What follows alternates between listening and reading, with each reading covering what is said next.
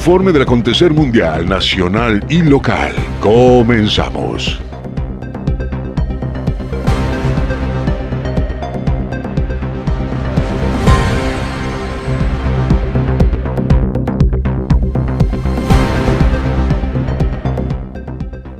¿Qué tal? Muy buenos días, muy muy buenos días Cozumel, bienvenidos sean todos a este su espacio mañanero por la mañana, justamente la primera emisión de noticias a través de La Voz del Caribe 107.7 FM, este resumen informativo de lo que ha acontecido en la isla de Cozumel y sus alrededores en las últimas 24 horas. Mi nombre es Dana Rangel, me acompaña Porfirio Ancona y por supuesto en controles mi gran amiga Estela Gómez, ya listos para presentarle los avances para el día de hoy, que es lo que vamos a platicar en el programa.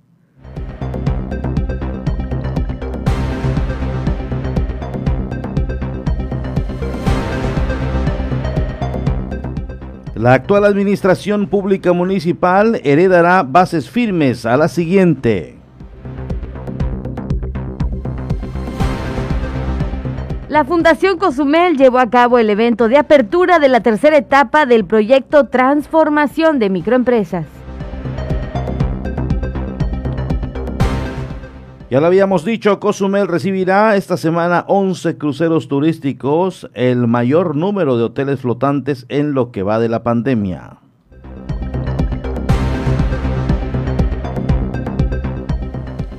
Tenemos nuevo presidente en la Concanaco Servitur México.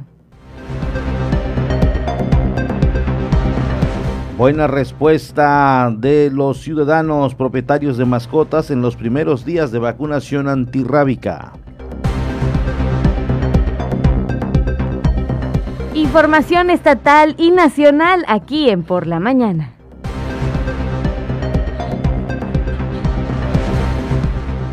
Muy buenos días, ¿cómo está usted? Bienvenido a las noticias. Estamos totalmente en vivo y en directo en la isla de Cozumel, en la quinta avenida entre 2 y 4 Norte, donde estamos transmitiendo en vivo y en directo las noticias por la mañana a través de esta frecuencia que usted ya conoce y que todos los días de lunes a viernes se activa con la información mañanera. Muy buenos días a todos. Muy buenos días, Dana. Compañero, muy buenos días, muy lluviosos días. Sí, ¿verdad? Podríamos decir el día de Pero hoy. un día muy extraño. Está raro, ¿no? No, Lluvioso y con solecito. Con solecito. Ahorita no está, bueno, al menos. Llovizna, ¿no? Sí, Una llovizna. por las partes por las que vine, como que no está así que tú digas, Exacto. wow, cuánto llueve. En realidad es como un pequeño chipi chipi. Pero pues de todos modos, amanecieron las calles de la isla de Cozumel muy mojadas, el pavimento muy mojado. Por favor, tenga mucho cuidado. Ya sabe manejar con mucha precaución, disminuir la velocidad y por favor tratar de no mojar a los que vamos al lado o a los que van caminando, porque eso es muy desagradable. Entonces, tratar de, en la medida de lo posible, evitar la mayor parte de los accidentes. Así es. Y bueno, estamos ya con este día 22 de septiembre Ujú. deci- diciéndole adiós y despidiendo el verano. Ya, ¿verdad? Ya viene otoño, llega el otoño. el otoño hasta el próximo 21 de diciembre. Son aproximadamente, bueno, son 89 días, lo que indica el calendario este año y posterior viene ya la temporada invernal. De acuerdo a los comentarios y, y también a los científicos que analizan las cuestiones climáticas, a partir ya de este día ya comienzan a sentirse las mañanas frescas Las mañanas. y- Como la de hoy, por la- ejemplo. eh, y que hoy comienzan justamente. Ah, mira. De acuerdo a lo que comentaban, yo creo que es como que también la bienvenida al otoño o la despedida al verano con este clima medio raro. No es tan nublado por completo como una ligera llovizna, el astro rey haciendo presencia, en fin, una, una mañana muy extraña, pero bueno, eh, pues así, así es. Pero una mañana bonita de Pero miércoles. una mañana bonita de ombliguito de semana. de ombliguito ¿Cómo de semana, bien? ganas. Sí, con actitud. Con Yo creo que todavía no me pega que ya llega el fin de semana. Eso es como por el viernes. Como el viernes. Eso es como por el es cuando viernes. las medias horas, la hora que nos va faltando. Sí, esa es que- larga, larga, Pero larga. la verdad, pero es un gusto siempre esperar Ah, este cierto, horario, cierto. porque la gente nos manda mensajito, nos saluda y nos dice cómo se comporta su colonia, nos mandan las fotografías mañaneras, en fin. La verdad es un gusto, vale la pena. sí, vale la pena y porque, como dicen las abuelitas, al que madruga, Dios le ayuda. Así es, entonces qué bueno que nosotros estamos despiertos a esta hora, junto con Estela Gómez. Exactamente, y, y además como que se hace más largo el día. Te da tiempo de más cosas, exacto. Cierto. Eso que ni qué. Eso que ni qué. Eso que ni qué. Y bueno, como bien mencionaba Porfirio, comuníquese con nosotros, 987-873-6360, el número de WhatsApp para que esté en contacto con este programa, para que nos cuente cómo amaneció el día de hoy, qué tal las cosas ahí por su colonia, cómo le fue el día de ayer en el trabajo, lo que usted quiera contarnos. Aquí nosotros estamos completamente disponibles. Dijimos hace unos momentos que es una mañana diferente ahorita checa en el WhatsApp qué tan diferente está. A ver, ¿qué me mandaste? Porque aunque pues, usted no lo crea, él me manda WhatsApp durante el programa. Imagínate qué tan diferente está. Wow, Dime si no es verdad. A los amigos que están en radio, es una mañana con un cielo entre rojo y naranja. Me voy a robar Yo no veo, no veo que prevalezca el azul como el día de ayer, que ayer nos mandó Mónica unos azules pero eh, las nubes obviamente cuando los bañaba el sol, cuando las bañaba el sol daba unos, unas tonalidades entre grises y naranjas, pero en esta ocasión todo es completamente naranjita. Sí, como que en esos tonos, tono otoño. Tone, toño, Oye, sí son... Tono del otoño, ahí es, tenemos. ¿Cómo, cómo marca, cómo marca rápidamente de un día para otro? Es un cambio, la verdad, muy, muy drástico el que ha dado las tonalidades del cielo. Gracias a Mónica. Y sin Mónica, por supuesto que no tuviéramos estas comparaciones. Claro, y como ella dice, espectacular el amanecer del día de hoy. Qué bueno que Mónica lo pudo disfrutar y esperemos que usted también. Y si ya estabas agarrando aire, cuéntanos. ¿Quién se está reportando? Muy buenos días, amigos, y para todos un gran saludo de parte del Teniente Mendoza. Y como siempre, aquí escuchándoles muy buena información Sigan así, señores. Muchas gracias. Muchas gracias, ah. Teniente Mendoza. Y seguro nos tiene puesto a todo volumen, si es que nos está escuchando allá eh, en el cuartel. ¿Será que en el cuartel? ¿Dónde nos estará escuchando el Teniente Mendoza? ¿O nos estará escuchando ya en su casa, rumbo al trabajo? Eh, pues sí, un saludo para él. Hay allí una invitación eh, para su pequeña el día que considere, quiera y tenga tiempo. Aquí la esperamos cuando ellos gusten. Pues muchas gracias a todos. 7 con 40. Qué rápido se van los Sí, se va ¿eh? muy rápido. Y a propósito que ya habíamos tocado el tema del clima, ¿qué le parece si empezamos como que a dar algunos pequeños destellos del pronóstico para el día de hoy?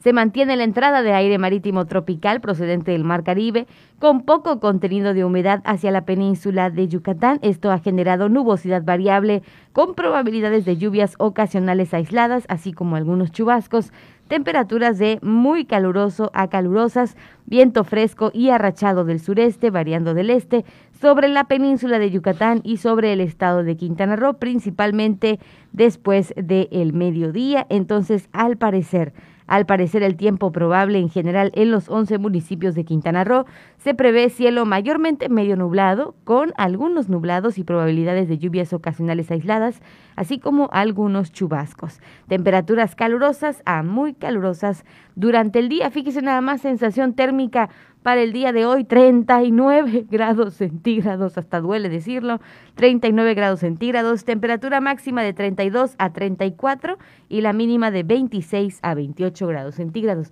Pero hay un debate, hay gente a la que sí le gusta el calor. Habemos personas a las que de, este, del frío pedimos limosna, ¿no?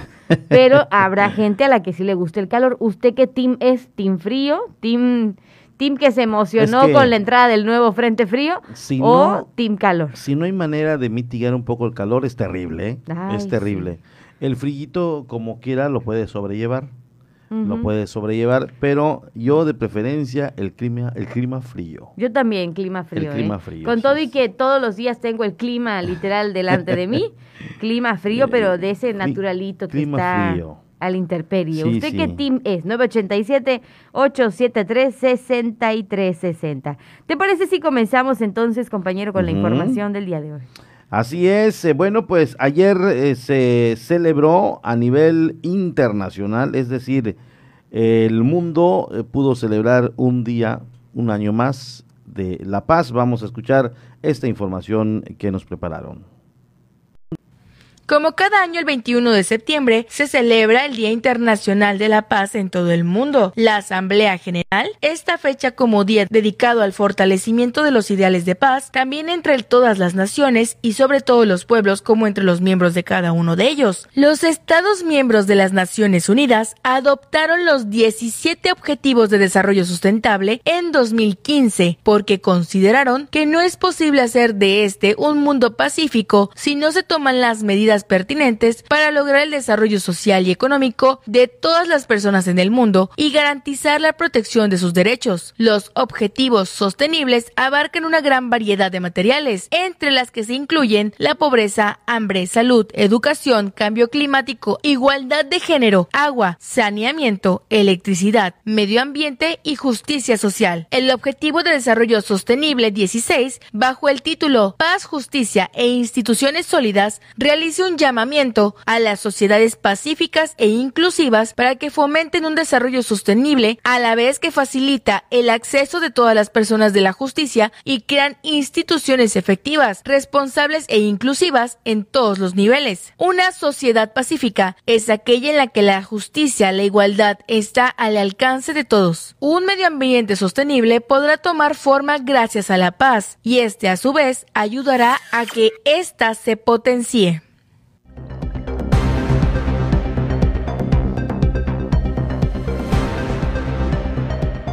Pues sí, ayer se conmemoró el Día Internacional de la Paz. Seguramente usted pudo ver algunas imágenes o semblanzas en las redes sociales y qué más que llamar a la paz justamente, ¿no? Ante todo lo que está sucediendo en el mundo, el que podamos recordar o conmemorar un Día de la Paz, yo creo que es muy importante.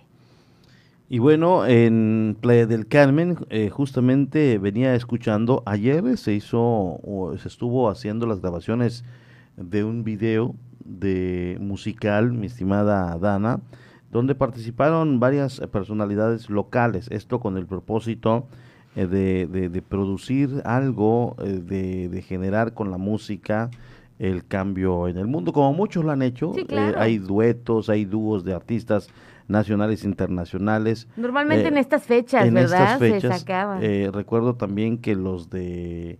Hubo un grupo muy famoso, creo que los de Café Tacuba vinieron a Escacel, Escacelito en estas fechas del año pasado a hacer un videoclip precisamente para eh, poder eh, mitigar los problemas sociales que hoy por hoy tiene el mundo, generar la paz a través de la música, a través del arte, lo que ayer también comentabas. Entonces, ayer, por cierto, yo estuve eh, viendo a través de las redes sociales que en Playa del Carmen estuvieron haciendo algo con el único propósito de conmemorar, de celebrar un año más, el 21 de septiembre, Día Internacional de la Paz, y trabajos que van a estar saliendo seguramente a través de las redes en próximas fechas. Pero bueno, es el principal objetivo, es lo que se busca. Exactamente, así que por favor procuremos la paz, primero obviamente en nuestro hogar, en nuestro alrededor, la colonia, entre los vecinos y después procuremos la paz en nuestra localidad, por supuesto. Se vale soñar por ahí, dirían, ¿no? Se vale también, obviamente, pensar en un día en el que podamos llevarnos bien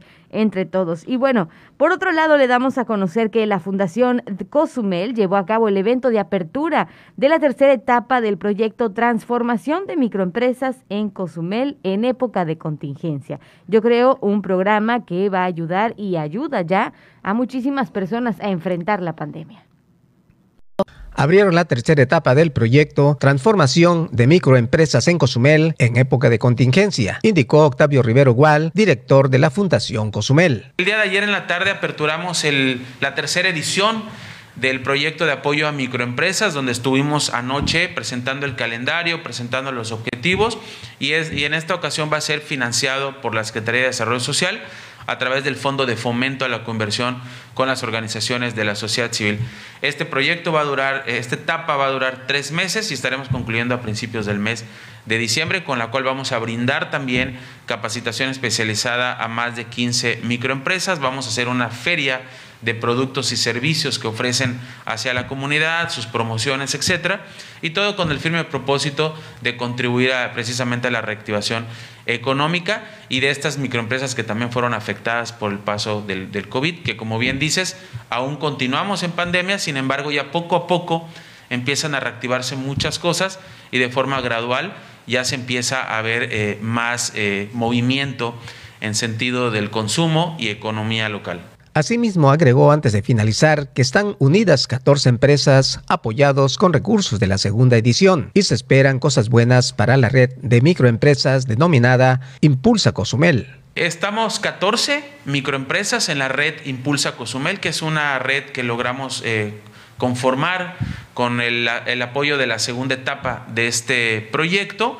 Sin embargo, pues no está limitada que sean únicamente estas 14. Anoche tuvimos algunos invitados que también son microempresarios y estoy seguro que muchas otras se van a ir sumando en este proceso de, de actividades para que podamos eh, tener más microempresas beneficiándose de este apoyo que además no tiene costo para las microempresas. Entonces, es una acción, es un apoyo que la Fundación está otorgando también al sector económico de la isla y muy contentos porque este programa nació en septiembre del 2020 a partir de la pandemia y que ya, ya está prácticamente eh, en continuidad total con esta tercera etapa. Así que pues bueno, muy contentos de seguir apoyando a la comunidad en todos los aspectos.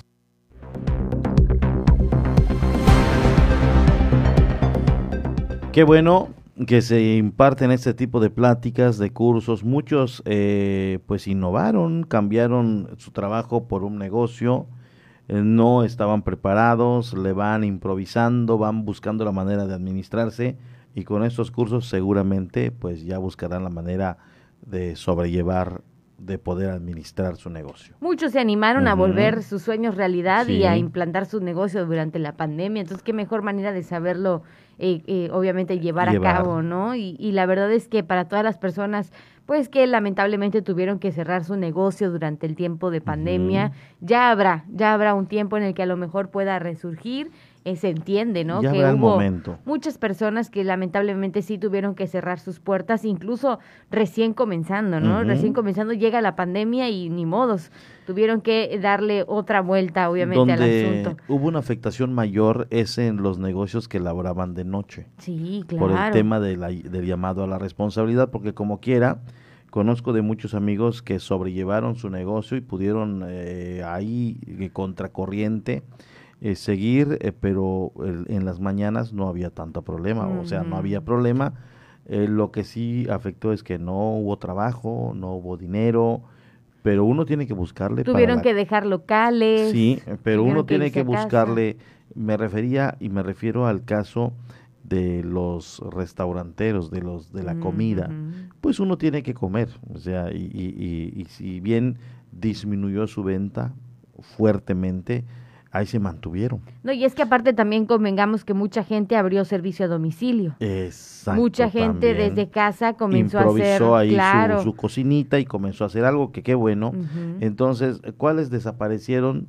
Los negocios que no tenían como que tanta salida, es decir, eh, no sé, algo que puedes comprar como, como Cotidianamente o en cualquier lado. en cualquier ser, lado, ¿no? efectivamente. Porque es- no sé si usted se dio cuenta, pero al menos yo por pandemia me di cuenta del incremento en las ventas de hamburguesas, de pizza, de postrecitos, de todo, había de todo. Yo creo que en, la- en cada colonia literal hay o un puesto de hot dogs, o un puesto de hamburguesas, o un puesto de tortas y tacos, o hasta un puesto de postrecitos, ¿no? Pero bueno, obviamente que este tipo de cursos sirve para eso, sirve para que algunos se animen, para que otros administren de mejor manera. Entonces, si a usted le interesa, acérquese a la Fundación Cozumel para pedir más informes. Por otro lado, y le doy a conocer, si usted gusta y si usted es fanático de las redes sociales, me gustaría invitarlo a que le dé like a la página Otoño Cultural Cozumel. Van a comenzar sus actividades y están subiendo bastante información sobre los diferentes eventos que van a tener a partir, obviamente, del 6 al 24 de octubre. En esta ocasión, según lo que publican en las redes sociales, pues se va a dividir. Va a haber 12 de Ciudad de México e Isla Cozumel. Por supuesto que si a usted eh, año con año no se pierde este evento del otoño cultural, pues lo invitamos a seguir la página y para que tenga ahí obviamente todos los eventos. Yo creo que es algo que, que nos caracteriza y que le da vida también a la isla de Cozumel cuando pues se realizan estos diferentes eh, tantos ba- tanto bailes como conciertos eh, sinfónicos, que Y- exposiciones de pintura. Y que empezaron de Sí, la claro. nada, de la nada, y poco a poco ha tenido auge. Y año con año más gente se ha ido involucrando. Incluso el año pasado creo que se hizo, pero con todos los protocolos sí, sí. no hubo tanta respuesta como ya en años anteriores. Y por los organizadores, pues que sigan. Claro. Yo creo que las cosas irán cambiando, eh, se irán adaptando a esta nueva normalidad y seguirá siendo el otoño cultural ese evento que año con año ya comenzaba a reunir masivamente a gente, a involucrarse por el arte y bueno, pues ahí está. Sí, exactamente. La fecha de. Cozumel, octubre del 17 al 24. Y a mí lo que más me gusta es que podamos enfocarnos o que nuestra mirada durante estas fechas de los otoños culturales o en general de festividades que se hacen en la isla de Cozumel se enfocan en artistas locales. Sí. Conocemos la cantidad y variedad de artistas locales e incluso artistas que ni sabíamos que existían en la isla de Cozumel. Podemos eh, dar, este, conocerlos durante este tipo de eventos. Entonces, qué mejor que darle oportunidad al talento local con actividades como estas, ¿no? Ya iremos obviamente siguiendo sus pasos e informándole un poquito más. Los que sacan su talento en Ah, estas sí. fechas. Ahí deberías de ir a cantar, a no, echarte pues un no, palomazo. no, imagínate, voy a quedar en último No, lugar. no, no, no, no. Ahí deberías Oye, de ir. Mónica dice, yo soy frío, dice. Le gusta el frío a. Mónica. De igual manera, buenos días, yo prefiero el frío. Saludos a los dos. Gracias y lindo día. Gloria. Un saludo ya para Gloria. Ay, qué padre. Otro mensaje, voy camino a la Blanca Mérida en apoyo a una clínica muy conocida y soy médico cirujano general. Amigos, y pues les escucho durante el camino. Ay, muchísimas Ándese gracias. con mucho cuidado, Dios le bendiga y esperemos llegue con bien porque gente allí les espera. Hoy los, m- los eh, héroes eh, con capa, no, héroes sin capa, eh, ellos tienen bata. Sí, claro. Entonces son los que están dando duramente la batalla contra el COVID. Verdaderamente estamos agradecidos con nuestro ejército de médicos en todas las áreas, en Cierto. todas las especialidades, porque son los que están ahí al frente y altamente en riesgo. Muchos lamentablemente se nos han adelantado En la pues, batalla. en la batalla, ahí en el campo de guerra contra este virus eh, invisible que hoy tiene al, al, al mundo pues eh, arrodillado. Entonces, a este médico cirujano general, gracias por todo lo que ha dado. Y bueno, pues allá en la Blanca Media le esperan para seguir dándole duro y trabajando fuerte. Exactamente, muchísimas gracias. También saludos al teniente Mendoza, que también, y también a la persona que nos envía esta fotografía. Dice, muy buenos días, Dana y Porfirio de Sambo. Y aquí tenemos una fotografía del malecón, justamente el monumento donde está el buzo, ¿no? Exacto, Ahí, sí. y se ven las calles, como bien describimos, empapadas. Y ya sabemos que el malecón se vuelve una pista de hielo. El malecón, Entonces, amigos, los que están viniendo a Cozumel, los que están en Cozumel, eh, todos los estudiantes universitarios que han llegado y están siguiendo sus estudios en línea, el malecón de Cozumel es muy peligroso mojado. Y solamente se lo comento para que tome sus precauciones. Si venga, claro que puede usted venir, porque todas las calles son pavimentadas en su gran mayoría, pero este eh, cemento que le pusieron al, al, al malecón, eh, pues eh, en temporada de llovizna como la de hoy, es muy resbaloso. Así, mi estimado Sambo, si no amarraste bien tus zapatos, Sambo, te puedes resbalar. Así que mucho, mucho cuidado, mi estimado Sambo. Es el taxista que está en estos momentos ya frente al buzo a punto de llegar y al muelle para cargar Sí, y pues. estar brindándole servicio a los que llegan en la ruta federal. Así es, a todos los prestadores de servicios turísticos les mandamos un gran saludo, un gran abrazo y en general, si ya se está yendo a trabajar con muchísimo cuidado, que le vaya muy bien, éxito en todo lo que realice el día de hoy. Son las 7 de la mañana con 56 y... Ya estamos, y fíjate que... Excelente. Sí, Pero qué eficacia, es- vaya, vaya. es- tú lo has dicho. Es ombliguito Todavía de estamos semana. con la pila al 70%. Ándele. Ya mañana va a disminuir. Ándale. ya estamos listos, fíjate, y me da gusto el saber, no se dieron muchos hechos violentos. Ay, vaya. Por Vaya, fin. ya podemos cambiar eh, como que el tono de la noticia eh, del estado de Quintana Roo. Rápidamente daremos un paso, ¿no? Exactamente. Muy Por bien. favor, no se pierda este recorrido por los diferentes municipios de Quintana Roo. Detectan incumplimiento del aforo y sana distancia en escuelas privadas de Cancún. El subsecretario de Educación de la zona norte, Carlos Gorosica, reveló que ya fueron detectados escuelas que están incumpliendo con la capacidad permitida para clases presenciales, principalmente en particulares. Algunas escuelas no están conservando el aforo del 30% de la matrícula, meten más chicos, no solo en todo el plantel, meten más chicos en los salones y en algunos casos no se guarda la sana distancia del 1.5 metros, apuntó el funcionario. Señaló que la inconsciencia es menor, prácticamente nula en el caso de los planteles públicos.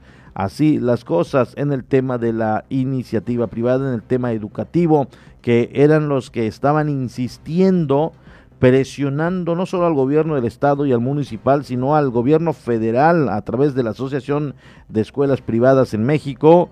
Y resulta que de acuerdo a esta cifra que dan las autoridades, son los que están incumpliendo las normas. Esperemos y esta situación cambie para bien y evitar contagios en estos planteles educativos. No generalizamos, pero sí es en la zona de Cancún. Comparecerá ante diputados el director de la COJUDEC por el tema del CEDAR, así lo dieron a conocer el titular de la Comisión de la Juventud y el Deporte de Quintana Roo, Jesús Antonio López Pinzón, deberá comparecer ante la decimosexta legislatura por la reubicación de estudiantes del Centro de Alto Rendimiento CEDAR de Yetumal a las instalaciones de Cancún, según el acuerdo presentado por el diputado Roberto Orales Jiménez. Fue en la sesión ordinaria número 6 del primer periodo de sesiones del tercer año del ejercicio legislativo donde Roberto Herales justificó el hecho de llamar a cuentas al presidente de la COJUDEC, Tony López, por el cierre del CEDAR en Chetumal, pues hoy deportistas y hay deportistas que no pueden viajar a Cancún por cuestiones de sus estudios. Menores embarazadas serán sujetas a revisión para descartar violación en Quintana Roo, así lo han dicho las autoridades. La subsecretaría técnica de la Secretaría Estatal de Gobierno, Claudet González Arellano, eh, informó que toda mujer embarazada menor de 15 años será canalizada a la Fiscalía General del Estado para descartar que su estado sea producto de una violación. En declaraciones en, la capital del estado, la funcionaria declaró que ello sucedería solo hasta que el protocolo de seguridad y acompañamiento para niñas y adolescentes sea aprobado y es algo en el que ya están trabajando. Una clausura definitiva no ayudará a nadie, propone, la Secretaría de Medio Ambiente ayuda a Holbosch para levantar clausura del tiradero a cielo abierto y limpiar el sitio de transferencia. El secretario de Ecología y Medio Ambiente, Efraín Villanueva Arcos, dio a conocer que se encuentran en la búsqueda de soluciones para resolver el problema de la basura en la isla de Holbosch, al reconocer que una clausura definitiva no ayudaría a nadie.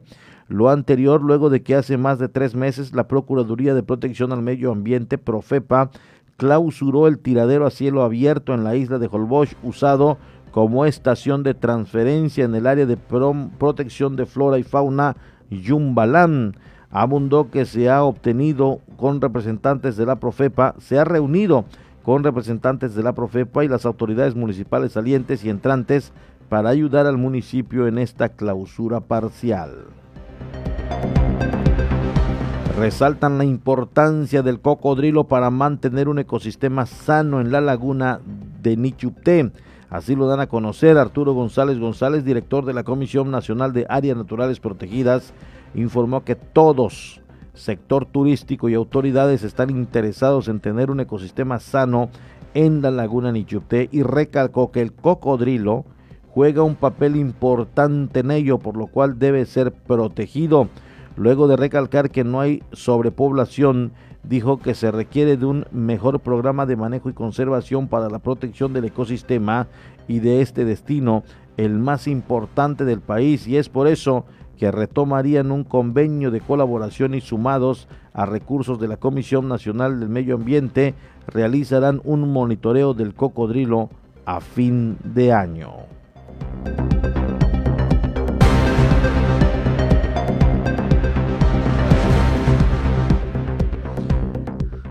Rápidamente nos vamos a un corte cuando son exactamente las 8 con 2 minutos. Muchas gracias a todos. En breve regresamos.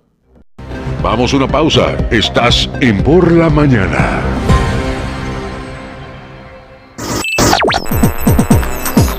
Estás escuchando 107.7 FM La Voz del Caribe. Desde Cozumel, Quintana Roo. Simplemente radio.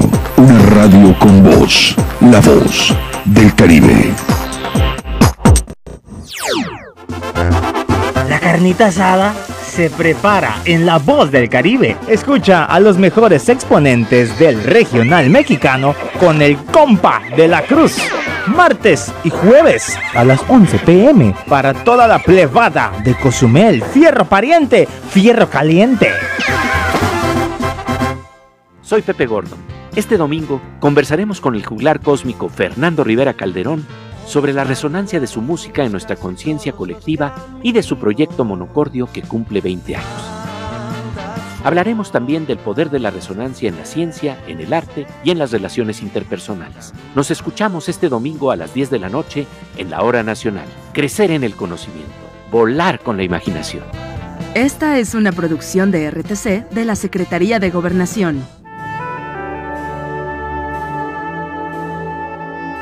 Proyecto Misericordia les da la bienvenida a la hora de la misericordia. Cuánto amo a las almas que han confiado en mí totalmente. Haré todo por ellas. Vengan a mí todos los que están fatigados y agobiados, y yo los aliviaré. La hora de la misericordia. Acompáñanos de lunes a sábado a partir de las 4 de la tarde, aquí en La Voz del Caribe. Y recuerda repetir constantemente, Jesús,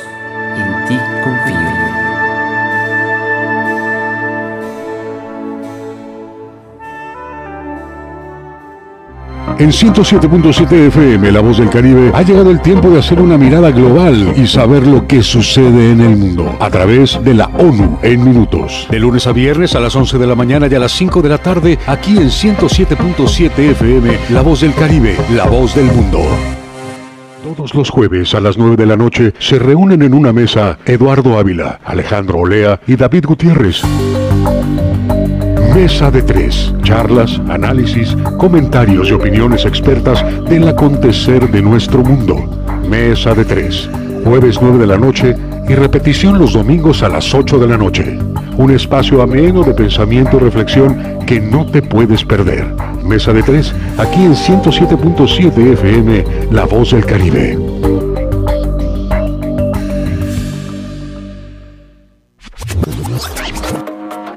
¿Qué tal? Soy Aida Ramírez. Te invito a escuchar The Best Ones.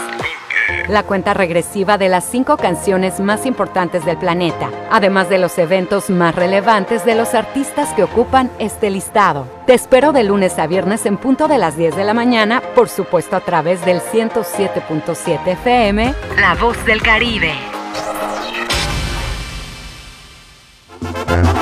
La carnita asada se prepara en La Voz del Caribe. Escucha a los mejores exponentes del regional mexicano con el compa de la cruz. Martes y jueves a las 11 pm para toda la plebada de Cozumel. Fierro pariente, fierro caliente. La Voz del Caribe. 107.7 FM.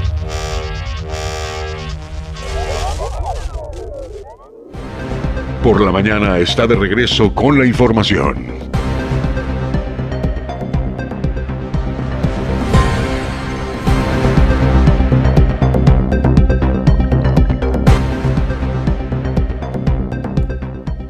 Estamos de regreso. 987-873-6360. El número para que se comunique con nosotros y nos siga diciendo, ¿usted es Team Frío o Team Calor? Yo la verdad estoy por arrepentirme nuevamente de lo dicho porque justamente me encuentro delante del aire acondicionado y me estoy arrepintiendo de decir que soy Team Frío. Porque si, si ve que por ahí Es- este, titiriteo es porque... Es Estás a menos, bueno, a 21 grados. No ahí. está, no está tan frío, pero pues es que es tempranito y uno viene así como No, no, sí, sí está frío. calientito de Y la sobre todo, casa y... yo, yo siempre me he preguntado o me preguntaba hasta hace unos días por qué Dana después del primer corte se enchamarraba. Si usted ya se fijó, después del primer corte va corriendo y se pone la chamarra.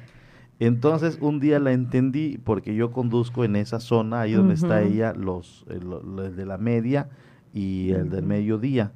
Y ahí es donde dan las ventanitas del aire. Ay, Por eso ahí donde está ella se siente muy muy frío eh, y bueno aquí aquí no tanto pero pero bueno ¿Cómo e- le cuento?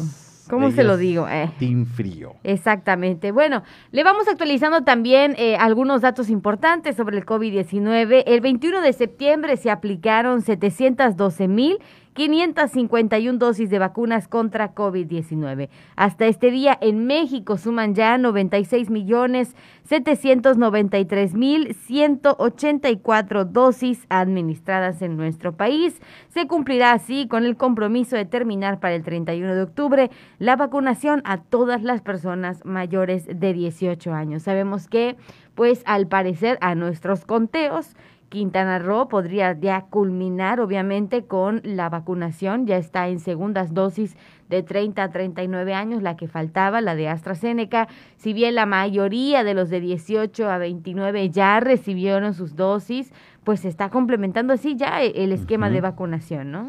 ayer bastante gente en José María Morelos Sí. AstraZeneca 30 39 años y Ujú. hubo muy buena respuesta y esto nos da mucho gusto porque las, eh, los eh, municipios que han tenido cierto problema con gente de la tercera edad que no cree, que piensa y, y obviamente eh, diferente es en Lázaro Cárdenas, José María Morelos y Felipe Carrillo Puerto, pero esto, voy- insisto, esa en, era en los temas de las jornadas de los mayores de 60, mayores de 50. Ujú. En el caso de los de 30 a 39 hubo muy buena respuesta. Sí. En el caso de José María Morelos todavía no les llega a los de 18 a 29 años, están en los de 30 a 39, pero nos llamó mucho la atención que los domos donde estuvieron recibiendo la vacuna hubo muy buena cantidad Qué de bueno. gente. La verdad De sí, eso se trata. de eso se trata. Y, y- y en el caso eh, de Cozumel, eh, pues en términos generales creo yo que fue buena respuesta. Algunos ahí indecisos que no llegaron, otros enfermaron, otros viajaron y que hay un número de rezagados que seguramente se atenderán, se atenderán. Pero, Sí, insisto, mm, en términos generales yo creo que las vacunas Ujú. tuvieron buena respuesta. Así es, y más información generada a nivel nacional, pues esta semana, como bien le dijimos el día de ayer, se inició justamente con una disminución del 25% a nivel nacional. La tendencia a la baja se mantiene, así como la desocupación hospitalaria por enfermedad grave. Esto quiere decir que hay que seguir, obviamente, con las medidas de prevención, pero por lo pronto creo que ya es un respiro para muchos, ¿no? Un respiro el poder decir, ya vamos de nuevo a la baja. O sea, Ya ya, vamos. ya vamos tranquilizándonos otra vez en cuanto a los colores, pues ya obviamente el, el mapa de la República se va a ir viendo completamente diferente, empezando porque en Quintana Roo seguimos siendo amarillo, entonces pues sigamos obviamente con los protocolos para mantenernos así, para que el inicio, para que el final, perdón, del año pues nos agarre a lo mejor un poquito más tranquilos, ¿no? En el caso de Quintana Roo, mañana es la actualización del semáforo y ahí es donde nos enteraremos si seguimos eh, en el amarillo o damos un paso hacia adelante o hacia atrás. Esperemos y que eh, pues eh, los números indiquen eh, de que estamos bien de momento en el amarillo y que no avancemos eh, en retroceso. Es más, que no, no es avanzar, sino no ir en retroceso al semáforo naranja, porque nuevamente, nuevamente viene la restricción en horarios, vienen Ay, no. algunas medidas Ay, no, endurecidas. y decimos no. todos. Entonces, estamos a un paso también del verde. Yo no lo considero todavía prudente el que Mm. pasemos al verde. Todavía está el bicho eh, más activo eh, o activo. Entonces, hay que evitar. Eh, lo que significaría el verde es abrir prácticamente ya todo y no. No es el caso también porque todavía el enemigo lo tenemos en casa. Así que, pues mañana actualizará el gobernador del estado en qué condiciones estamos. Yo creo que nos mantendríamos Yo también. en el amarillo. Yo también Yo- me voy a que nos vamos a quedar en amarillo. Eso, eso sentimos por los números bajos que se están presentando en nuestro estado. Y según lo que publica la Secretaría de Salud de Quintana Roo, de enero a la fecha han sido aplicadas 1.609.087 dosis Ujú. de vacuna contra COVID-19 en nuestro estado. Por supuesto, se nos insta a continuar con los hábitos de higiene. 276 casos en estudio, hablando de términos generales. Hospitalizados 223, le recordamos la ocupación hospitalaria en zona norte 13% y en la zona sur 25% y así vamos avanzando obviamente en lo que sería la recuperación de nuestro estado. Así es, hablando de recuperación, 11 cruceros esta semana. Nuestra compañera Cierto. Ari Santiago nos preparó esta, este boletín, nos leyó este boletín de la PICRO acerca de estos 11 hoteles flotantes. El lunes estuvo Sí, uno, Hubo dos, ¿no? hubieron dos, ayer uno. Uno, hoy. Hoy eh, estarán, creo yo Por aquí que lo tengo, por aquí lo tengo. rápidamente vamos a checar Fan, fan, fan, para que obviamente tengamos información. Hoy El lunes estarán- dos. El lunes 2. Ayer hubo uno, hoy hay dos. Hay dos. Hay dos en el SSA México, el Celebrity Summit y el Celebrity Age. Vámonos rápidamente con esta información. Luego de reactivarse la llegada de cruceros a la isla de Cozumel, con los debidos protocolos sanitarios que exige la pandemia COVID-19, este destino tendrá su mayor cantidad de hoteles flotantes esta semana, en la que están programados 11 transatlánticos del 20 al 26 de septiembre, informó la directora general de la Administración Portuaria Integral de Quintana Roo, Alicia Ricalde Magaña. Explicó que la semana inició con la llegada de los cruceros Muddy Grouse y Carnival Breeze, que arribaron el lunes en el Muelle Internacional Puerta Maya, localizado en la zona costera sur de la isla, que el martes visitará el destino el hotel flotante Independence of the Seas, que atracará en la terminal SSA México. En cuanto al miércoles, Alicia Ricalde expuso que se arribará hasta la isla de las golondrinas los transatlánticos Celebrity Summer y Celebrity Age, cuyos pasajeros descenderán en el Muelle Internacional de Cruceros SSA México que se localiza en la zona costera sur. Adelantó que el jueves será el día de mayor actividad para el puerto de Cozumel, ya que estarán llegando cuatro cruceros que pondrán en operaciones las tres terminales que reciben hoteles flotantes en la isla y que permitirá que la derrama económica llegue a varias zonas turísticas del destino. Detalló que en el muelle Puerta Maya llegarán los cruceros Carnival Dream y Carnival Vista. En la terminal SSA México arribará el Odyssey of the Seas y en Punta Langosta, la zona más comercial que depende de los ingresos de los visitantes, se tendrá la visita del hotel flotante MSC Divina. La directora general agregó que el viernes llegará el crucero Carnival Glory en Puerta Maya y en la misma terminal arribará el Carnival Breeze el sábado, mientras que para el domingo no habrá actividad de cruceristas, cerrando esta semana con un total de 11 transatlánticos.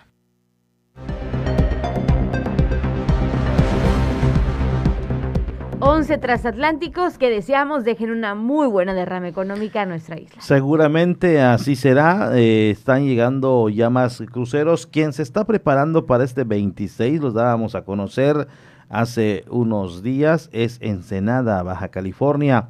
Este otro destino turístico está recibiendo también cruceros. Está obviamente por debajo de Cozumel y Mahahual. Entonces, allí, imagínate, están esperando su primer crucero Órale. este 26 de septiembre, cuando ya Cozumel, ya llevamos varias, desde el primero de julio, ya estamos Sí, ya, poco ya más de dos meses, ya poco más de dos meses y, y ya ha ido creciendo de manera gradual. Nos da mucho sí. gusto. Y recuerdo aquellas fechas cuando 11 era solamente de un día. ¿eh? De un día, el De uno un día. nada más. Entonces, qué gusto Y nos poco da. a poco. Prepárense, amigos comisionistas, turoperadores, eh, eh, ¿quiénes más? Eh, los Todos en artesanos, general, los todos, prestadores todos los prestadores de servicios, porque pues vienen 11 cruceros. Esperemos si mañana jueves le vaya mejor, mañana hay cuatro. Mañana hay cuatro, mañana, Mañana sí va a estar interesante. Mañana va a estar la interesante. afluencia turística en la isla, así que hay que tomar nuestras precauciones, sobre todo por eso del tráfico y de que hay que ser respetuosos y también tolerantes, obviamente, con aquellos que rentan alguna motocicleta Exacto. o algún jeep o algo. Pues si por ahí le piden indicaciones o alguien anda en sentido contrario, ayúdelo, no sea malo, Sí. para que no vayan a causar algún accidente. Otra, otro tema importante aquí en la isla de Cozumel y que nos da mucho gusto que la gente lo reciba, obviamente, y aproveche estos beneficios, es la campaña antirrábica, la Jornada Nacional de Vacunación Antirrábica Canina y Felina, que el día de hoy, miércoles 22, se encuentran en el Hospital General de Cozumel, en la esquina del Caracol, en la tienda El Castillo, en la colonia Félix González Canto y en el Parque Miraflores, para que lo tengan en Y de cuenta. acuerdo a Hoy se información- trasladan más para allá. Y de acuerdo a información que nos proporcionaron, hay buena respuesta en cuanto a los ciudadanos que Ay. están... Ay, ¿qué me Ay, está pasando? Ay, ay, en ay. cuanto a los ciudadanos que están llevando a sus mascotitas a vacunación. Vamos a escuchar esta nota de nuestro compañero Francisco Díaz.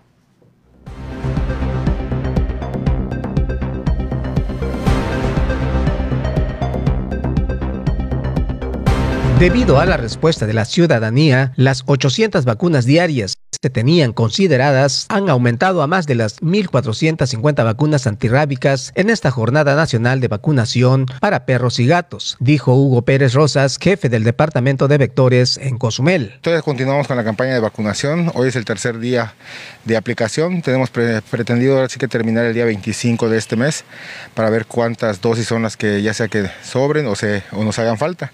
Y esto pues en el dado caso de que se lleguen a necesitar más, pues poderla solicitar con tiempo. Agregando Pérez Rosas al decir que es importante el incremento de la vacunación luego de registrarse diariamente a más de las 1.450 vacunas. Más o menos el, el registro del primer día fue alrededor de 1.500 dosis, el segundo día igual fue alrededor de 1.400 dosis aplicadas.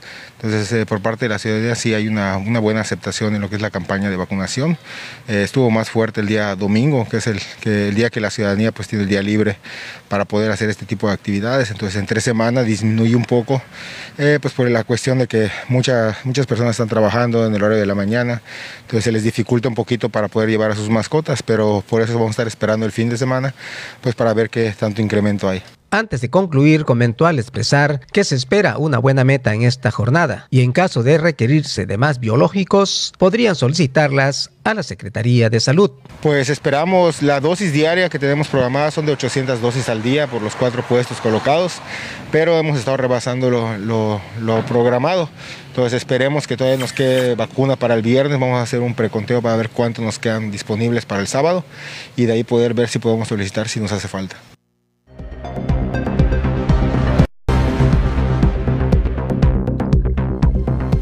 Ya escuchó usted que estas diferentes dosis pues se dividen entre los cuatro puestos de vacunación. El día de hoy, le repito, se van a acercar un poquito más hacia la colonia Félix González Canto y también hacia la colonia Miraflores. Van a estar en el parque de Miraflores y van a estar también en la tienda El Castillo en la colonia Félix González Canto y en sus dos puestos fijos que sería el Hospital General de Cozumel y en la esquina del Caracol. Tenían contemplado 800 al día. Ujú, 800 al Llegaron día. a 1200. ¡Wow! ¡Qué bien! Es decir, hay muy buena respuesta y a nosotros nos da mucho gusto el saber que hay dueños de mascotitas responsables con estos miembros de la familia eh, que eh, pues ellos no saben, tienen que estar protegidos y si, y si papá digo, y si el propietario, el dueño no los lleva, pues difícilmente pueden estar inmunizados con los problemas, sobre todo de la rabia, pero también importante que le complete el esquema. Hay el parvovirus, hay el gusano del corazón, hay el moquillo. Ay, Entonces sí. tienen ellos que estar protegidos, ojalá. Y así como hay respuesta en la vacuna antirrábica, pues también eh, haya preocupación por llevarlos al trabajo o, o a la revisión preventiva a estas mascotitas. Y no te equivocaste, porque hay mucha gente que los tiene como hijos, como Sí, sus perrijos eh, o como fe- sus eh, eh, gatijos. sí, sí, Entonces hay gente que pues se considera mamá o papá de sus mascotitas. Así que no está mal a lo mejor decirles, La- ¿no? ap- aplica. Aplica, aplica, obviamente a la, a la familia de nuestras Y qué, mascotitas. y qué bueno porque es cuando más se preocupan. Sí. Sin embargo, los especialistas dicen no. Eh, les duele a muchos escucharlo. Dice, es un animal y es un perro. Sí. Pero es que es mi hijo. No, no es su hijo. Algunos Eh, sí, ¿verdad? algunos los traen Hay la para todos controversia lados. esta. Sí, sí, Eh, sí. Pero en, en cuanto a la preocupación, en cuanto a la entrega, en cuanto al estar al pendientes de ellos, sí es importante en ocasiones que los tengan así como un hijo, porque en cuanto lo ves raro y extraño en su comportamiento, inmediatamente llevarlo al médico veterinario para que le detecten ahí algún mal, para que le den una revisión, puede ser solamente su estado de ánimo o en ocasiones algo, algo grave que, que, que está sintiendo. Lamentablemente no te lo puede decir, pero con esta miradita, ya viste las miradas cuando están Sí, malitos, sí, sí. te quedan viendo y como diciendo, ayúdame, no te lo puedo explicar, pero quiero que veas mi comportamiento y hay veces así es cuando detectamos que están malitos. Pero bueno, eh, pues si usted es de esos entregados, pues siga así, siga así con este miembro de la familia. A mí me ha tocado verlos incluso hasta en carriolas. No, y, y además Hasta de ello, en eh, carreolas. fíjate que vi algo no innovador, o, o sí, aquí en Cozumel, en, eh, tal vez en algunas otras partes del mundo ya están como que en, eh, son más requeridos y además eh, en, en, ahí en el parque, en el parque mm, eh, Quintana Roo, el Sí. domingo que salimos, vimos un, un negocio que venden productos para mascotitas. Y hay una mochila que se vende Ah, ya, creo que, que, ya sé que- cuál es. que creo que en la parte... es transparente, ¿no? Que es como un huevito, eh, ¿no? sí, sí, tiene como, un- como un ojito Ajá. donde el perrito o el gatito puede. Puede asomar su puede cabecita. asomar su Están bien bonitas esas, esas es, in- mochilitas. es innovador, ¿o ¿no? Sí, No, claro. Es algo que la gente dice y, y los especialistas, los veterinarios, hay que crear algo y fabricar algo acorde a. Y este está perfecto. Está bien bonito, la verdad, sí. Puedes Yo sí los he visto usar. Puedes patinar, andar en bicicleta y él va cómodamente, incluso tiene sus filtros de aire para que obviamente se No le pase nada, claro. Y, y qué bueno, ¿eh? Que ya, ya se vende este tipo de productos. Así es. ¿Y usted tiene mascotillas en casa? ¿Ya los llevó a la vacuna antirrábica? Coméntenos 987-873-6360, el número de WhatsApp para que se comunique con nosotros. Y también estamos en Facebook 107.7, el punto con letra. Por si se tiene que desconectar de la radio convencional, puede seguirnos incluso en Facebook o en nuestra página de internet www.107.7.fm. Son las 8 de la mañana con 23 minutos y hoy vamos a empezar un poquito antes el recorrido nacional. ¿A poco ya estás lista? Ya, pues claro. Pues nos vamos rápidamente a enterarnos de lo que pasa en otros estados de la República con las breves nacionales en voz de Dana Rangel. Por mañana presentada información nacional. El Grupo Aeroméxico, que opera la principal línea aérea del país, informó que la Corte de Quiebras de Estados Unidos para el Distrito Sur de Nueva York aprobó una prórroga solicitada para que la firma presente su plan de reestructura. El nuevo plazo expira el próximo 8 de octubre, dijo la aerolínea en un comunicado la noche del martes. Aeroméxico atraviesa por un proceso voluntario de reestructura bajo el capítulo 11 de la legislación estadounidense.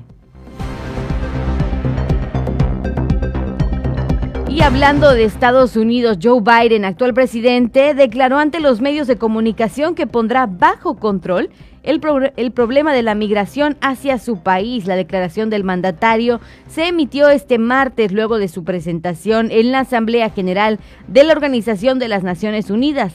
Cabe recordar que en los últimos días se ha presentado una crisis migratoria en la frontera de México y Estados Unidos, pues ha dicho sitio, a dicho sitio arribaron cientos de ciudadanos haitianos. Entre las imágenes que más llaman la atención de la comunidad internacional, destaca una en la que se aprecia cómo las personas improvisaron campamentos debajo de un puente mientras esperan una resolución a sus solicitudes de asilo.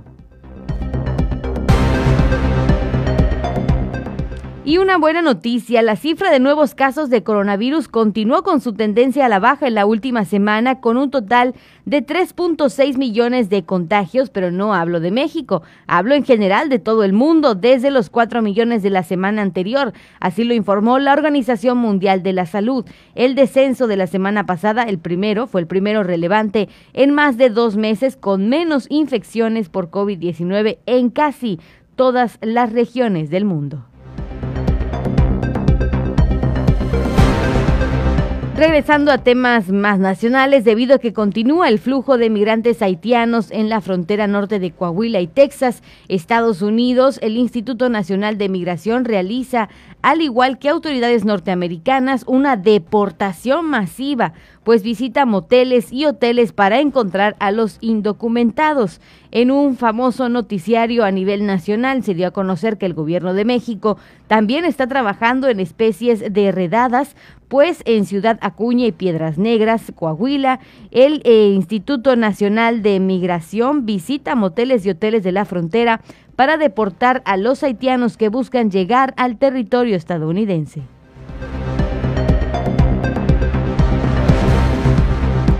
Y esta información, por supuesto, también se está volviendo viral. Una vez más, el exdiputado federal Sergio Mayer Brentón se encuentra en el ojo del huracán por la filtración de un audio en el que supuestamente reconoce que ayuda a las personas con el objetivo de tener un beneficio en sus intereses políticos. La grabación fue dada a conocer este martes en un programa de espectáculos en el que presentaron el testimonio del ex Garibaldi respecto al caso de Braulio, un niño que conoció cuando realizaba su campaña política para las pasadas elecciones del 6 de junio del 2021.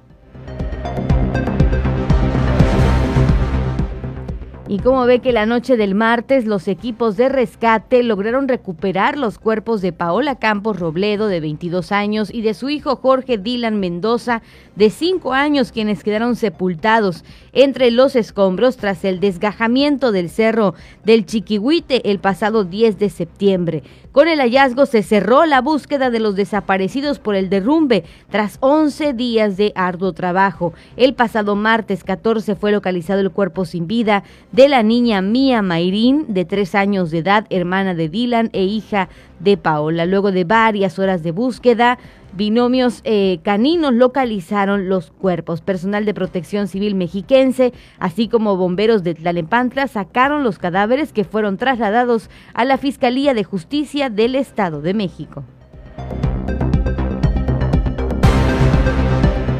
Y vamos a ir cerrando poco a poco la información nacional. Por supuesto, en Salamanca, Guanajuato, fueron sepultados ya Mario, Alberto y Mauricio, el gerente y socio comercial del restaurante, que murieron el domingo cuando les detonó un artefacto explosivo en las manos. La autoridad insiste en que se trató de un ataque directo y no de una extorsión.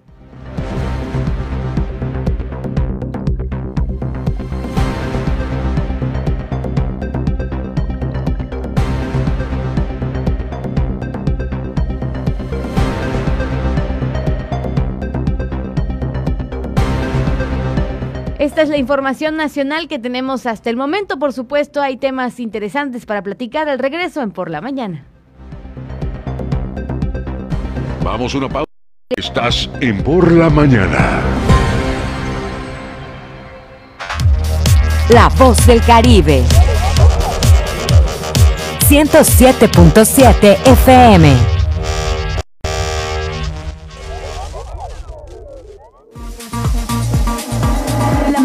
Música electrónica tiene una frecuencia 107.7 FM. Todos los fines de semana Adriantec te presenta la mejor selección de música electrónica en sus diversos géneros.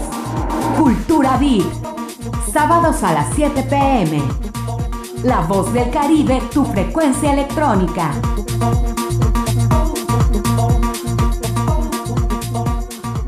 Hay partidos de fútbol europeo que no llegan por televisión. Pero ahora 107.7 FM en colaboración con la Deutsche Welle traen para ti los partidos más emocionantes de la liga alemana. Vive la Bundesliga todos los sábados a las 11.30 de la mañana aquí en La Voz del Caribe. Y prepárate para gritar gol. 107.7 FM, La Voz del Caribe, la voz del fútbol.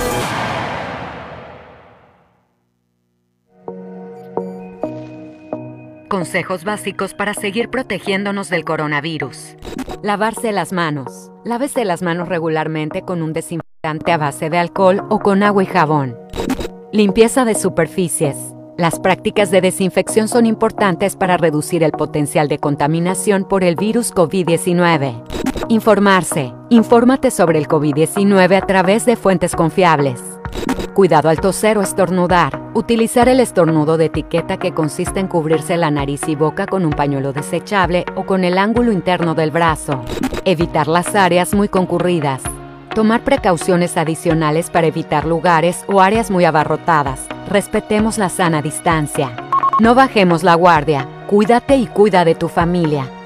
107.7 FM, La Voz del Caribe.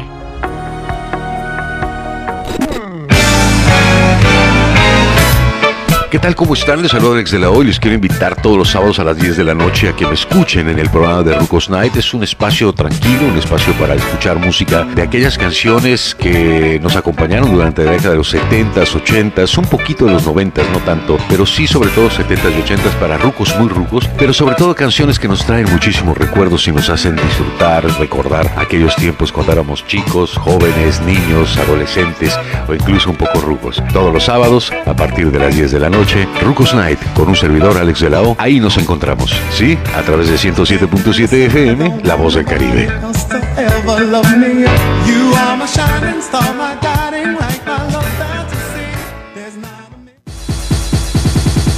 ¿Quieres ser parte de nuestra comunidad en Facebook? Encuentra nuestra página como 107.7, da clic en me gusta y sigue nuestras publicaciones.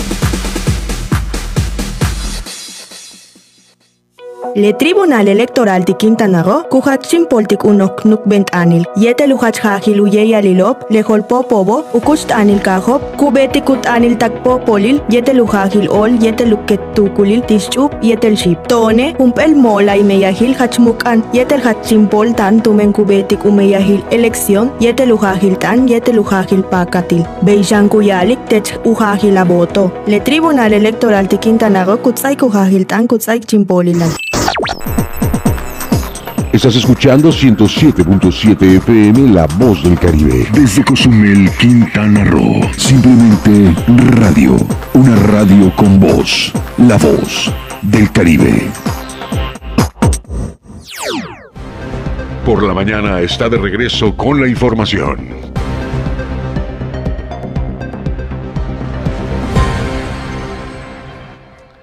8 con 33 minutos de este miércoles 22 de septiembre. Oye, te voy a hacer una pequeña encuesta así súper rápida. Y si hay gente que obviamente es fan, fan, fan, fan, ayúdenos. 987-873-6360. Atención a la pregunta. ¿Qué nos vas a decir? ¿Cuál es tu canción favorita o cuál tú dirías que es una de las canciones más populares de Vicente Fernández? Eh, a mí me gustó, no por lo que en su momento sentía, porque era yo un niño, pero me gustó por tu maldito amor. ¿De niño te gustaba? Sí, de niño me gustaba, en la forma de cómo la interpretaba, un tipo, no sé, no sé de géneros, una balada ranchera, ranchera balada. A mí no me tocó la época así fuerte de Vicente Fernández. Yo cuando ya tuve uso de conciencia ya no era como que tan, era más su hijo. Su hijo era más y popular. además de su, ah sí en sí, ese momento en el que yo tuve uso de conciencia no estoy diciendo sí. que Alejandro Fernández Ajá, cuando era ranchero cuando porque de ahí exacto porque a mí me tocó se esa fue un época poco al pop y como que perdió rumbo sí no es que luego esos cambios no les No, ayudan lo que alguien le- tiene que decírselos Ah, ¿Sabes a quién otro le sucedió lo mismo? Que no fueron tus tiempos, por supuesto. No creo que, que, que- que me digas y me respondas. O me vas a decir, "Mm, y fíjate que no. A otro artista le pasó lo mismo. ¿a quién? Pedro Fernández. Era ranchero. Ay, sí. Tú lo conociste te ya de pop. Ya lo no conociste fui. como. eh, tú lo reconoces de allá para acá. Sí. Pero él desde muy niño, la mochila azul, que la, la, la de Ujú. ojitos dormilones. Ajá. Eh, él fue, él creció ranchero, ranchero con ranchera y de ahí como que en la adolescencia ya para ah, la madurez cambió de género y se fue y de después pique, entró a las fue telenovelas sí. y no le fue tan bien. No eh, fue. no es cierto, sí le fue bien. El caso de. Vicente Fernández se mantuvo y se mantiene y sigue todavía. Eh, No sé qué noticia nos vayas a dar, pero lo último que sabemos es que se cayó, Sí, que estuvo anduvo con- delicadito de eh, andaban con que muchos que COVID, que esto, sus hijos dijeron no, no tiene de COVID porque ma- se mantuvo in- intubado en algún momento, sí, estaba bien pero no era de ese problema del COVID. Entonces, eh, eh, de, yo recuerdo mucho, eh, mis papás veían las películas de Vicente, ¿A poco Es- tiene películas? Mira qué, qué mal Qué Ah. mal informada estoy. A Usted ver, discúlpeme. a ver, a ver, a ver, a ver. ¿Cómo, Usted discúlpeme. ¿Cómo va a ser posible? ¿De verdad? En- eh, me estás bromeando. No, discúlpeme usted. Ahorita la audiencia- nunca ahora le he la- roto el corazón a la audiencia. La audiencia eh, seguramente está diciendo. y ¿Qué se- le pasa a esta muchacha? No, y además está preguntándose: ¿es verdad o está bromeando? Estará- bueno, vamos a decir que estoy bromeando. Tiene más de, creo yo, 80 películas. Hay que ver una, hay que ver una. Hay unas muy buenas. Hay el Taur, el Taur está bonita, el Taur.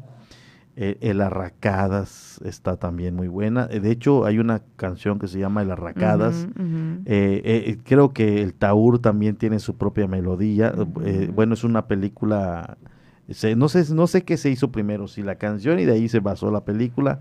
Y hay el albañil y hay otras tantas, claro, de, ese, de esa época, eh, de, de- de esa época, después del cine de oro, del cine mexicano, vino esta otra época de, de Vicente Fernández.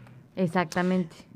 Debes Oye, ver- pero deberías voy a ver, voy a ver, eh, voy a en- En buscar. el canal de las estrellas, Voy los buscar. sábados o los domingos, hay una programación donde puntualmente, no sé si 3 de la tarde, 5 de la tarde, algo ahí, Pasan ese tipo de ponen películas. ese tipo de películas. Igual Están en un canal de ¿eh? películas este, mexicanas antiguas también, por ahí anda. Sí, El canal eso sí, no, este, no. hay un canal que se llama de películas. Cine latino, cine mexicano, algo Ay, así. es que sí las pasan, ¿no? Yo creo No, que sí las pasan, pero ahí voy a ¿en cacharlas, voy a serio no cacharlas. sabías? Si no, voy a buscarlas en internet a ver si por ahí encuentro Están alguna. muy bonitas sus películas, claro. Hay no- que informarse, no- hay que informarse. No con la tecnología de cámaras de actual, eso, eso lo comprenderás, pero están las historias muy bonitas, ¿eh? Qué bien, qué bien. Pues te sigo esperando a ver que usted me diga, este eh, amable auditorio, cuál es su canción o cuál cree usted que es la canción, Esa me, el lema de Vicente esa me Fernández. gustó más por el ritmo que lleva, una, una balada, no sé, no sé de Ujú. géneros, pero está muy bonita. La, obviamente la letra es, es, es, es de desamor por tu Sí, claro, sí, claro. Mire Mire nada más, mire nada más. Pero los dos coincidimos en que es un ícono de México. Claro. En que es alguien, algo, eh, una persona que se reconoce a nivel internacional, hoy ¿verdad? por hoy y hace muchas décadas Claro. atrás eh, fue uno de los mayores representantes de nuestro país en la música ranchera, regional Sí, mexicano. claro. Eh, él es de, de Jalisco y bueno, eh, pues ahí no Lo sé. lleva en la sangre. Sí, sí, ¿Y sí, sí. por qué le cuento todo esto? ¿Por qué le pregunto todo esto? No porque nos hayamos convertido en programa de espectáculos de la noche a la mañana, no, no. sino porque en días pasados surgió el rumor de que habría una serie que contaría la historia de Vicente Fernández. Entonces, Ah. ¿qué crees? En las últimas horas, pues ya se confirmó, ya se confirmó que sí, para acabar con las especulaciones, se confirmó que muy pronto se empezará a grabar una producción que será transmitida por justamente la plataforma de la N. Le van a hacer así no, como no, a Luis Miguel, le van a hacer también su bioserie a, por supuesto, Vicente Fernández. Entonces, hay que investigar para que cuando veamos la serie Fíjate- sepamos de qué se trata. Fíjate que se han hecho series de otros artistas, de otros artistas. Un caso es de Luis Miguel, ya se hizo de Jenny Rivera. Sí, de Lupita eh, D'Alessio, de Lupita Juan de, Gabriel. Juan Gabriel. Y una de las personalidades eh, que obviamente hoy por hoy son un orgullo de nuestro país, mundialmente conocido, es este personaje que Claro, acabas de decir. Fernández. Y se estaban como que atrasando, pero igual tiene que ver mucho el, el hecho de que, eh, de que lleguen a un acuerdo con él, que Sí, él claro. cuente parte de su trayectoria, su vida privada también, porque todo se plasma, todo se plasma. Sí tiene ahí un porcentaje, obviamente, de drama y todo, pero va todo a como vivió y Sí, ya sí, no, no quiero ni imaginar esta producción. Sí, va a estar bastante interesante. Ya este, comentaban, de acuerdo con eh, la televisora, que en el 2019 se empezaron las pláticas con el cantante y que a pesar de la pandemia, pues el proyecto no se detuvo, por lo que dentro de poco comenzarán las grabaciones y también dentro de poco, pues lógicamente veremos ya algunas fotografías. Esta tendrá locaciones en México y Estados Unidos y contará al público su vida desde niño, sus necesidades y carencias y los momentos que lo convirtieron en uno de los cantantes más reconocidos en México y el mundo. Entonces, si usted es fan de Vicente Fernández, yo sé que esta noticia le alegró el Corazón. Pues sí, cómo no. Y ahí vas a escuchar la de Por muchos. tu mm, amor. El día que tengo. Y ahí va a estar Katy Cante. Ahí está. Esa está buenísima. Qué bueno, qué bueno, ¿no? Qué bueno que vamos a poder ver algo mexicano. Pero así, Y- ahora sí que con canciones Y- y- como- icónicas. Y obviamente el caso de Vicente Fernández fue descubierto ya grande. Sí. Ya grande fue descubierto. Eh, es decir, que muchos no conocimos y, y creo que muchas generaciones no conocieron eh, su niñez, su adolescencia, porque a él lo descubren ya grande. Entonces comienza su trayectoria ya grande. Sí, claro. Entonces hay, hay parte de su vida que no se conoce. Entonces, sin duda alguna, sería algo muy, muy interesante claro. para los fans. Va a emocionar a Los más de uno. fanceses. Así es. Continuando con la información local, porque como le digo, este fue un pequeño paréntesis, no se Y crea. ¿Y qué noticia nos no has dado? se crea que somos programa de espectáculos, No, pero ¿eh? somos noticiario. ¿Qué noticia nos Sí, has muy dado? buena, muy buena noticia. Entonces le compartimos que, eh, obviamente, a nivel no- local, a través de un documento, este, la Secretaría de Economía reconoció al ingeniero José Héctor Tejada como presidente de la Concanaco Servitur México, así como a su mesa directiva y al comité ejecutivo. Se dio a conocer a través de un documento oficial la notificación de que la Secretaría de Economía hizo llegar al Consejo Directivo de la Cámara Nacional de Comercio y Servicio de México por conducto de la Unidad de Apoyo Jurídico de la Dirección de Cámaras Empresariales y Desarrollo. A través de dicho documento oficial, se da a conocer que el ingeniero José Héctor Tejada Char fue reconocido por la Asamblea, Consejo, Autoridad competente como presidente de Concanaco Servitur México, así como la mesa directiva y comité ejecutivo que propuso al Consejo Directivo para su aprobación el pasado 9 de septiembre del 2021, oficio mediante el cual la Secretaría de Economía tiene por recibida y reconocida la celebración de la Asamblea General Ordinaria y primera sesión del Consejo Directivo de Concanaco Servitur, formalmente integrada conforme lo establece la Ley de Cámaras Empresariales y sus confederaciones y los estatutos de nuestra confederación. El documento de referencia señala que la información presentada por este organismo se integra al expediente de la confederación, expresando el oficio de referencia que derivado del análisis de las actas presentadas por esta agrupación, se advierte la designación de nuestros consejeros y la elección de nuestros directivos. La Secretaría de Economía reconoce expresadamente la celebración de la Asamblea General Ordinaria número 105 y la primera sesión de Consejo Directivo de la Confederación de Cámaras Nacionales de Comercio, Servicio y Turismo de los Estados Unidos Mexicanos, celebrada el pasado 9 de septiembre del 2021. Finalmente, reitero mi compromiso con el fortalecimiento institucional, la defensa de los intereses del sector de comercio, servicios y turismo, la recomposición de la reputación de nuestro organismo y el ejercicio efectivo del Estado de Derecho en contra de quienes han de manera sistemática buscado generar un prejuicio a la confederación más importante de nuestro país. Así lo señaló el ingeniero José Héctor Tejada Char, presidente de Concanaco Servitur.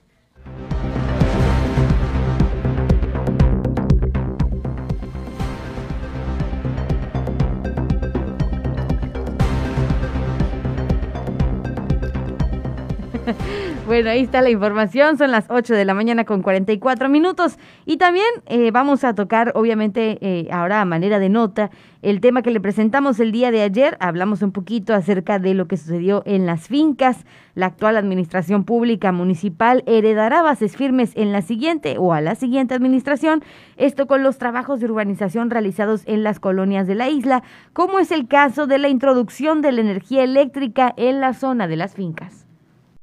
Para la continuación de los servicios urbanos en algunas colonias, como la introducción de la energía eléctrica en el asentamiento Las Fincas, quedan las bases de los trabajos a realizarse, explicó Pedro Joaquín del Huy, presidente municipal. De las fincas, principalmente de esa área, del área que, comprende el noreste quizá, ¿no? de Cozumel, eh, es la área en la cual estamos eh, impulsando parte del desarrollo en base a numerosos estudios que se han llevado a cabo en Cozumel desde los 70 aproximadamente y donde ya tenemos los asentamientos y era importante regularizarlos. Entonces esta área de lo que sería la, colonia Las Gaviotas de las fincas, ampliación este, Emiliano Zapata. Eh, esa es la área en la cual eh, principalmente le estamos dando certeza jurídica, dándole la densidad respectiva de uso habitacional. Agregando el municipio antes de finalizar que la siguiente administración será la encargada de continuar con esta labor, al existir las bases de las necesidades que tienen varias colonias. Con esto, la siguiente administración ya puede meter la mayoría de los servicios, reparar caminos, que esa es una de las, de las grandes limitantes que teníamos. Eh, y obviamente, en lo personal, creo que lo, más urgente sería eh, el abastecimiento de agua potable y de drenaje en esa área, eh, lo cual nosotros ya lo habíamos visto con capa y es muy, es muy viable porque está bueno, cercano ahí instalaciones que, que lo facilitarían y nosotros estaremos terminando, pues como ustedes saben, la primera parte, la primera fase del de, alumbrado público en toda el área ahí de las fincas.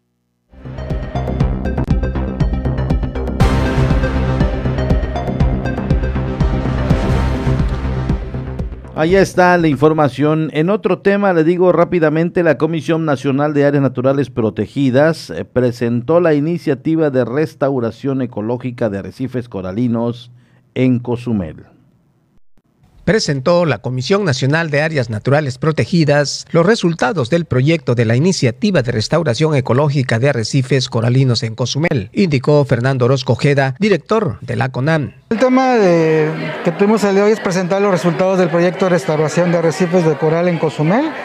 Es un proyecto que es financiado por, por el gobierno alemán a través de su agencia KfW y administrado los recursos por una fundación eh, comunitaria Cozumel aquí de la isla que es la que administra eh, con, de forma responsable y transparente la aplicación de recursos hacia el proyecto. Orozco Ojeda añadió al decir que el proyecto es uno de los indicadores sobre los viveros de corales que se está llevando a cabo en algunas áreas de conservación perteneciente a la CONAM. El proyecto permite establecer viveros de coral para hacer este para poder trasplantarlo a otros sitios donde se ha detectado que eh, algunas colonias de coral pues están eh, pues muertas y requieren ser repobladas con esta especie de coral. Por último explicó que el trabajo de restauración se realiza en diversas áreas muy visitadas por los turistas, donde de igual manera participan otras dependencias en el cuidado de los sectores coralinos. En el caso del proyecto está el sitio conocido como La Palmata frente a Playa Corona, el sitio conocido como Caletita, eh, aquí en, el centro de la ciudad, y el otro sitio es en Punta Norte, en el área de protección de flora y fauna, Isla de Cozumel. Sin embargo, hay muchos esfuerzos de trabajo de otras instituciones que también hacen trabajo de restauración. El caso es igual es eh, el frente a Chancanap. Ahí trabaja una organización civil también que hace actividades de restauración.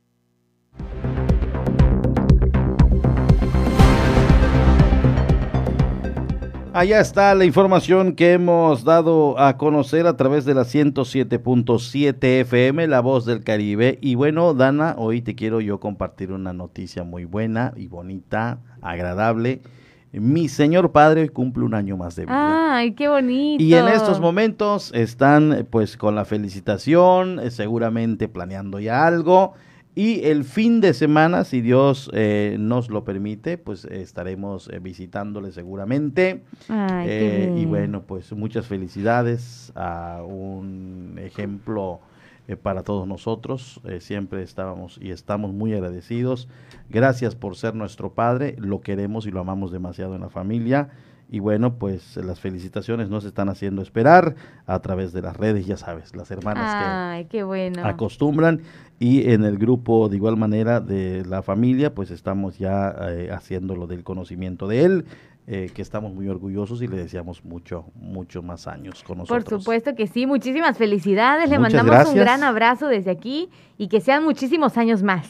Y a él y a todos los que el día de hoy están celebrando su cumpleaños o esta semana les toca añadir una velita más al pastel, pues desde aquí los felicitamos con todo el corazón. Les mandamos un gran abrazo, que sus deseos se cumplan y que por supuesto sea un año más de éxitos, de salud y de cosas buenas para emprender. Así es, don Marcelino Ancona García, muchas gracias y seguramente ya estaremos apapachándole en estos próximos días. Por supuesto que sí, felicidades a todos los que celebran algo en estas fechas. Siendo las 8.50, pues llegamos al final de la información información Así recabada es. para ustedes. Llegamos a la parte final las citas a las 12 del mediodía con más información a través de la misma frecuencia. Así es, muchísimas gracias. No se pierda la programación musical de La Voz del Caribe. La verdad es que está muy interesante, entretenida. Quédese también en los diferentes espacios informativos y, por qué no, también en los espacios de entretenimiento. Recuerden no bajar la guardia, uso de cubrebocas, gel antibacterial y sana distancia. Mi nombre es Dana Rangel. Gracias, Estela Gómez en Controles. Lo esperamos mañana puntualmente, 7:30 en Por la Mañana. Esto fue Por la Mañana. Noticias, contenido e información puntual. Con el primer informe del acontecer mundial, nacional y local. Con las voces de Porfirio Ancona y Dana Rangel. Dana Rangel y Porfirio Ancona. Nos escuchamos en la próxima emisión.